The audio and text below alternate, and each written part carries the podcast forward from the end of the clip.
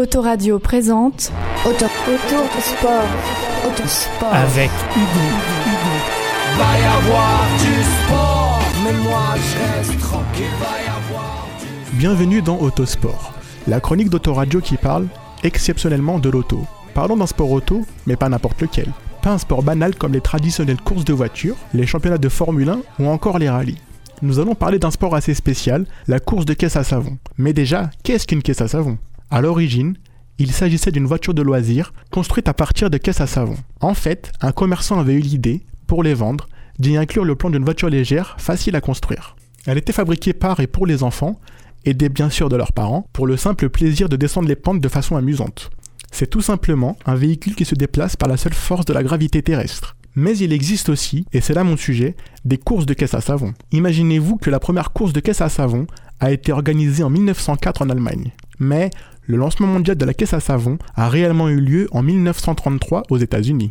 Outre le fait qu'il s'agisse au départ d'un loisir, c'est une discipline dite à risque. Il existe donc un règlement édicté par la Fédération des caisses à savon, consultable sur son site internet. L'objectif est de protéger à la fois les pilotes et le public. La caisse doit être construite en bois ou en métal, comporter des freins et des roues, ainsi qu'un volant. Pour tout dire, c'est une voiture, mais sans moteur. Une fois passées ces étapes, les créateurs des caisses à savon peuvent laisser libre cours à leur imagination. En conséquence, on peut voir des bolides aussi farfelus et déjantés les uns que les autres. De même, les déguisements des participants sont assez originaux et valent le coup d'œil. Le principe d'une course de caisse à savon?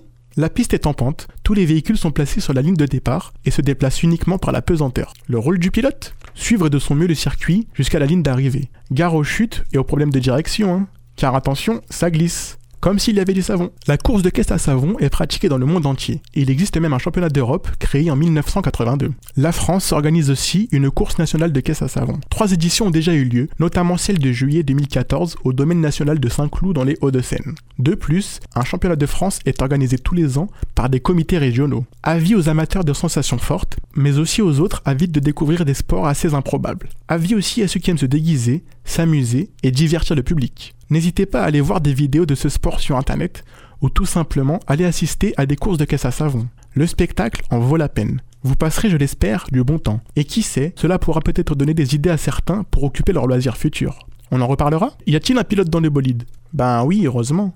Car ne l'oubliez pas, ça reste du sport. Retrouvez-moi bientôt pour de nouvelles aventures dans Autosport. C'était Auto, auto sport, autosport. Avec Hugo. Va y avoir du sport, mais moi je reste tranquille. Autoradio, la radio qu'il te faut.